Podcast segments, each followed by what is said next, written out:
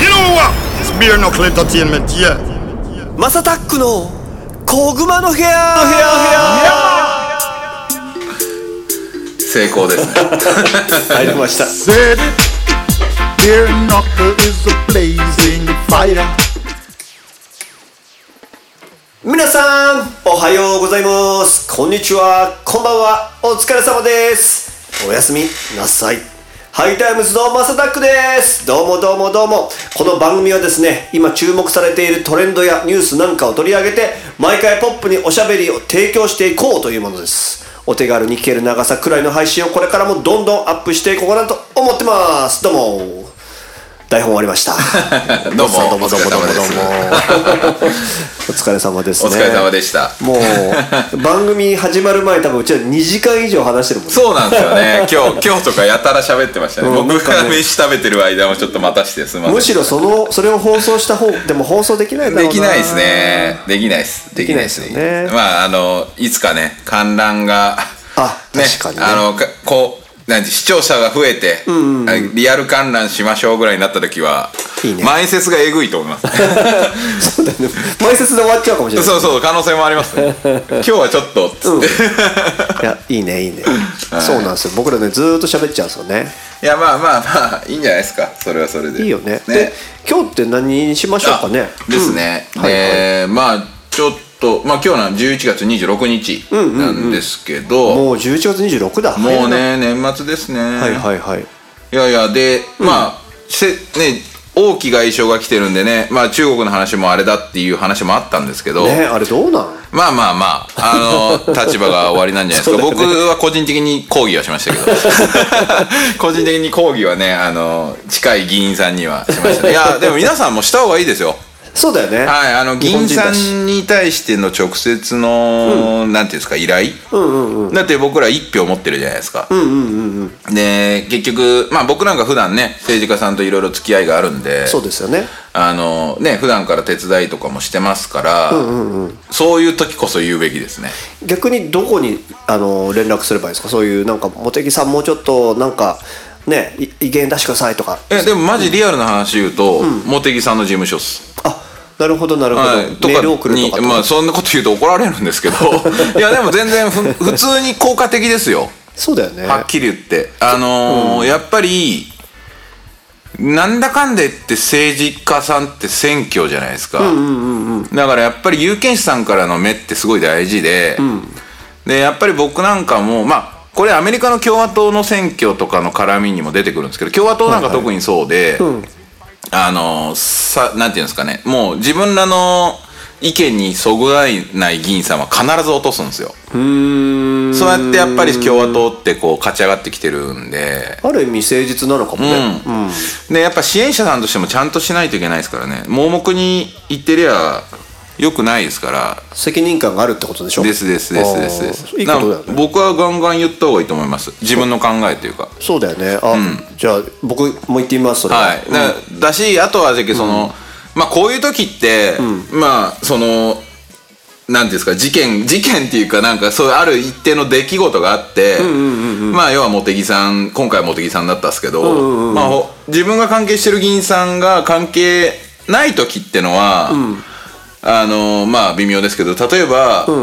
税金上げる上げないとか消費税どうのこうのとかあるじゃないですか。生活にね直結するもんねそうそうそう、ああいうのって国会議員さん一票一票持ってるじゃないですか、はいはいはいはい賛成票反対票って、うんあなたはどっちに入れたのっていうのはちゃんと明確に言った方がいいですよ、確かにね僕は言いますねえ賛成票に投げたんですか反対票なんですかっていうのそういうことだよねでう僕は反対なんで反対してほしかったんですけどぐらいの圧力っていうんですかねあの有権者の圧力強いですからね意外と、なるほどね、はい、ただ行動しないからみんな特に日本人はそうかもしれないねあネットで叩くとかどうでもいいんですよ正直どうでもいい政よね治家さんは、うんうんうんあのあーなる結ほどね局あの人たちって週刊誌に叩かれ慣れてるじゃないですか、だから週刊誌に叩かれてるとかマスコミに叩かれてるんで、SNS で炎上しよううがだね大して気にしてないですよ鋼のはっきりメンタ言ってルなんです 鋼のメンタルっすよはい、それよりかは直接例えばメールとかが飛んできてとか、あ栃木あ例えば茂木さんなんか栃木の人ですからなるほど栃木県民ですとか栃木のそはいのはいはい選挙区の区民なんですけどみたいな感じで重いっすねそれは重いっすよマジあでー意外とその一票って強いですからそういう一票は強いんですよ Son boy go lie down and dead now because you run up into the champion sound called Beer Knuckle. 政治家さんからしたら面倒くさいんですけど、でもそういうことをしないと政治家さんが育たないですよ、日本もより良くならないよね僕らももマっジマジとそうねですね責任持って1票とか入れられないもんねですですでうんあの別にそんなえーあのよくあるデモをしろっていうわけじゃないんですよ、あの日常的なその会話だったりとか、まあ全然下からでも、あの詰めるような感じじゃなくて「やってくれました?」とか、どういうふうなお考えなんですか?」みたいな感じで聞くだけでもプレッシャーになりますからね素晴らしいこれ皆さんあの実行した方がいいですよはいもうマジで実行した方がいいですねああいいねいいねもう僕らなんかで特に僕が勉強してる、まあいろいろんな先生を勉強してますけど、あのーそれこそこの間あの菅総理になって有権、有有識者会議じゃないんですけど有識者をはいはい官邸に呼んで、いろいろこの菅総理になった時に、あのいろんな有識者を呼んでるんですけどその一人で渡瀬優也先生って人がいるだって、はいはいはいまあ、それ議員さんじゃないんですけど、えその人なんかもやっぱり言ってますけど、やっぱその一人一人の票を、まあ票として見るとあれなんだけど、一人一人の主張、ね、その人は減税派なんで僕も減税派ですから、税金を下げろっていう圧力をかけるのは大事だっていうえうんなるほどね、日本人しないんでそういうのしないんだよなですです、あの信じてますよで終わってるじゃないですか、 信じてたらやんないですから This is Conor Campbell, live and direct, for the big heavyweight sound called Bare Knuckle Sound. で話は変わりますけどえ今日は はいえっとあので中国の話に関連して、えっと、オーストラリアですねほうほうちょっと前まであのやっぱあのモリソン首相でしたっけはいはいはいはいはあのーなんかあれだったじゃないですか対中国で結構いそうだもね強硬に結構出てましたね強婚出てたんで、まあ、その絡みでですね、まあ、日本との、まあ、要は同盟関係が進化していったよというニュースを取り上げようかなと思ってます。いいまあことなんじゃないですか、こねれ、皆さん中国のことばっかり気にしてますけどその周りのね、国と日本がどういうふうに関係していくのかっていうのもねちょっと頭に入れてもらいたいなと思って、今日は時事 .com っていうのは、まあ、時事 .com ニュースってあのネットニュースですねはいはいはいからの出展というか、まあ、11月18日で1週間前ぐらいのニュースなんですけどあの日豪両首脳が大大筋で合意した円滑化協定は両部隊、まあ、これ軍軍隊じゃないですかね多分両部隊の共同訓練や災害協力を容易にするもので。なるほど両国の準同盟国関係を進化させた形だこのこういう意味での準同盟国とか同盟国っていうのは軍事同盟の話ですからなるほど、はい、あのー経済協定とは違うんですよ。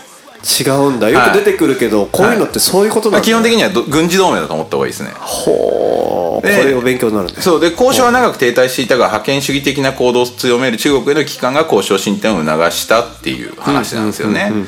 でまあそのその後つらつらと、まあ、ど円滑化協定の内容によって、まあ、内容に沿って言ってるんですけど、まあ、これはまあまたググってもらってって感じなんですが、まああの歴史的なねはいはいまあ、僕はこれすごいいいいなって思ったのが、ある意味はまあ共通の敵、まあ、中国が共通の敵っていう仮想敵にした場合の連携のことはもちろん大事なんですけどもともとあのー日本が唯一、イギリス英連邦ですよねで第二次世界大戦中戦ってた、まあアメリカのハワイを本土として取るかどうかは別として、はいはいあの本土爆撃をした国なんですよ日本が唯一、あっち側のえっ、とオーストラリアですかオーストラリアなんですよね、だからダーウィンとかえーまあ、場所で言うと、えーどこだったっけダーウィンとプルームとクイーンズランドにばどの辺なんだろう爆撃してるんですよあの、まあ、真ん中の方だ北部北部です北部ですへえ港湾都市なんですけどで、ね、ダーウィンの空襲に関してはあれですかねパールハーバーより爆弾落としてるんでえー、すげえですですまあまあとはいえね、まあ何万人も死んだ、まあ、まあこの話をするとちょっとあれかもな。数、数を、数じゃないんですけど、まあ300人ぐらいが死んでます。で、それプラス300人から400人が負傷っていうので、まああのー大体でもその、まあやっぱりね、日本ってその第二次世界大戦中って結構こだわってたのがあんまりその住宅地を攻めないんで、軍事施設だったりとか、なるほどね工場だったんですけど、まあそれでまあオーストラリア人以外のね、はいはいまあ大部分はイギリス軍とかアメリカ軍の水兵たちはいはいがまあ犠牲になったんですけどこの時もだってあれなんですよあの空襲でこっち側の被害がい確か爆撃機4機で4機ぐらいしか撃墜されてないんですねへえだからもうかなりのまあなんていうんですかねまあもちろん奇襲で来るはずがないと思ってましたからですけどまあかなりのもうフルボッコ体制をされてるんですよね結構、はいはいはいオーストラリアって日本のことをかなりビビってましたからねまあその当時ビビってたって言い方悪いですよ恐れてたって言った方がいいからであのーちょうどねあのーこれってね面白いのが、はいはい僕はあの日本とあ日本とじゃないオーストラリアとイギリス連邦が離れたきっかけを作ったのが日本なんですよ。これ何かっていうとシンガポール陥落したじゃないですか、第二次世界大戦の時に、はいはいはいでそれが確か16日とかいう激早で陥落したんですねそうなんだは日本軍がシンガポールのあの、はいはい要塞を落としたのがイギリスのですね、はいはいはいでその時に、まあそれまでってガリポリの戦いとかって分かりますガイポリって何ですかえっとですね、トルコの方にある、第一次世界大戦の時ってオスマントルコと戦ったじゃないですか、あのイギリスって、その時にオーストラリア軍が遠征で行ってんですよなるほどで結構オーストラリア軍が、あのは活躍してガリポリの戦いっつって、でかなりあの誇りに思ってたんですねその当時までオーストラリアって、イギリス人であることが誇りだったんですよ白豪主義っつって。 This is the big bad heavyweight sound called Bare Knuckle from Hiroshima, Japan. Original dancehall sound. えオーストラリアってもともとイギリス領でしたっけイギリス領ですねあなだからかなるそほうどなんですよるほどあーで、はいはい要は今も確かエリザベス女王が国王ですね一応まああのまあ日本みたいなっていうとちょっと違うか、日本とはちょっと違うんですけどまあ形式的なね皇室じゃないですかエリザベス女王って、はいはい基本的には今は、うんだからあのまああのそういうなんていうんですかねイギリス人である誇りを持ってたんですけど、今回そのシンガポール陥落にの時の、まあイギリスに見捨てられた感が強かったみたいですねオーストラリアの人からすればなるほどねもうすぐ撤退しちゃって、はいはいでまあもちろんその主力は来なかったじゃないですか、ヨーロッパに取られて、やっぱナチスがすごかったですからねその時ねあのバトル・オブ・ブリテンとかってあそるっんですけかどそれどころじゃなかったってことなんだそうですそうですそれどころでなかったんでしょうけどやっぱオーストラリアの人からしからしたらかなり衝撃的だったみたいでそうだよね助けてくれるのが普通でしょってなるもんねそうです、んプラスこの直接空爆受けてるんですよね、日本軍からで意外とあのみんなね頭でラバウルとか、えーっとガナルカナル島の戦いとかって聞いたことあると思うんですけどカナルカナル島あるですねね、うんそれってどこかって考えたらオーストラリアの上なんですよパパニューギニアあたりなんですよへえだからもうそこら辺のでもうガンガン戦ってるというか日本日本の兵はいるわけですよはいはいはいだからそそうかそうかそうニュージーランドじゃないわオーストラリアの地形考えてもらったらあの上にパパニューギニアがあって、であのでっかい島があって右側にニュージーランドがあるじゃないですか、その上のあの島っすねあのあそこら辺がほぼほぼ日本兵がいたんでそら相当ビビってたと思うんですよオーストラリアの人そうかだらよすねればどんどんじりじり来てんだもんねそうですそうです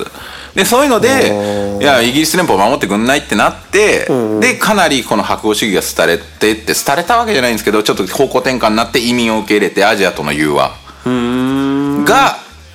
今回の対要は中国が浸透したことの原因を作ってるんですよ。めちゃめちゃだって僕そういうこと ね何度か仕事であの行かせてもらってましたけどはいはいはいはい多かったもん中国の人とかでしょ、ねうんそうなんですよこれが本当にこのまあもちろんその白豪主義が終わってからちょっと、まあ1970年代とか60年代なのかなちょっと厳密な年代は分かんないですけど、それぐらいからもう移民政策白豪主義やめてへーで移民政策を取り入れてかなりの人間、あまあ、かなりの人種の人が今はね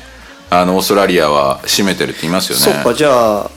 なんだろうもともとのオーストラリア人って結構少ないんですかね、ももう今はね少ないと思いますよ今はおだからもともとオーストラリア人ってあれですよねイギリスから来られた人ってことですよね、そうそうなんかうんね英語もねあれなんですよオーストラリアなまりだけどイギリスっぽいんですよああですですです行った時びっくりしただからもともとイギリス人がこう来てるっすから、でねそれこそあのこの間俺がアメリカ人と間違えてたんですけどあのタスマニアをはいはいはいはいはい惨殺したのはここら辺ですよ、あ あイギリス人ですイギリリス人ですねスそうだよね、でもなんか今でもすごいさ親日なイメージなんですけどオーそうスでトすラねリア自体がねでそれまではひどかっただから白豪主義が終わるまではあめっちゃ差別差別というか憎しみでしょうねああまあそりゃそうだよねそりゃそうだそりゃそうだでやっぱ白豪主義が終わってアジアに対してのあれもなくなってであとはあの僕らは馴染みの深いというか、まあ、僕らの世代は馴染みの深いオージービーフがやっぱオーストラリアの豪肉じゃないですかはい豪はいはいはいはいああいうのでやっぱ経済協定はねやっぱ引き続きあれしてますし、そこでだいぶ関係はあれだったんじゃないですかやっぱりそのそのなんていうんですか移民を受け入れ出し始めてアジアとのね、そっかそっかそうそうそう交流ができたら、ま、な悪くないんじゃないのってなったのかねですです特にあれじゃないですか、バブルでしたからあ日本はああーそっかそっか売りたかったでしょなるほどないいろんなものをなるほどなんかいろいろ考えさせられるっすねそれねそうですそうです、えうんーまあなんかまあ記事から本筋はずれてないとは思うんですけどまあそんな歴史があるもんですから、僕はなんか深いなと思ってああなんかこの2国が70年の時を経てそういうこ同とね盟を結ぶんだなっていう I'm on Derek Morgan, so the song called Bare Knuckle Man, that the number one song throughout this universe. だから日露戦争勝ってたら日英同盟のおかげですからねなるほどねそうなんですよ日露戦争意外と日本だけの力で勝ったって思ってる奴らが多いんですけど、あれイギリスのおかげですからうんなるほどなイギリスがあの来るバルチック艦隊がヨーロッパからぐるーっと回ってくるまでにいろいろ嫌がらせしてくれたんですよ燃料をそのい入れさせないとかでもちろんその当時は共共同通信とか今の共同通信とかって昔のあれじゃないですかスパイ組織じゃないですか、日はい本の、はいはいはいはいだから日本のスパイ組織もそのバルチック艦隊の情報、要はヨーロッパからこうスエズ運河抜けてからぐるーっとインドネシアインドを巡ってバラッカ海峡を通ってってくるわけじゃないですか、あれの情報を追っかけながら、それをイギリスの MP6 あ16だったっけ MC ?MP6 だったっけあーちょっと忘れたんですけど、MI6 か、MI6 あの飛行機あー違いますあのあのジェームズ・ボンドのとこです、あのスパイ組織、あはいはいはい、うんと一緒になって日露戦争を迎えたっていう。へえそうそうそうであれだって1年かけてヨーロッパから来るんですからバルチック艦隊そうだよねそりゃヘロヘロのところを日本が満を持して海戦挑んでるんでなるほどそりゃ勝勝ちちですよ、勝ち戦だねうん確かに勝ち筋ですよねなるほどなまあもちろん1個あれあれまあその話はままた言いまし ょうかそうだね、まあ、ちょっと きょ今回もねいい感じでいろいろぶっ飛びまくってますけ ども、あのー相変わらず、あのー僕らもね好き勝手喋っていこうかなと思います。な そうですねあのーなので皆さん引き続きですね、あのーコメントだった今り日とどっちらかかっちゃったっすねすいません いやいいんじゃないですかもう次これ放送しようかなと思ってますから、ね。ああそうですか、うん、あのポッドキャストなんでいろいろねディープな内容とかですね、はいあのこんなの話してほしいよとかっていうのを皆さんまだまだお待ちしておりますのでえ、あの今後ともよろしくお願いしますということでございます、はいであの今後も次々に配信していく予定です毎日の通勤通学時間家事の合間休日のブレイクタイムなど少しの時間にでもちょこちょこ聞いてもらえたら嬉しいでございますということでちょっと今日ね最初の話とかもめっちゃ良かったんでゴッツさんありがとうございまいしたやありがとうございましありがたとうございました。それではまた。おーい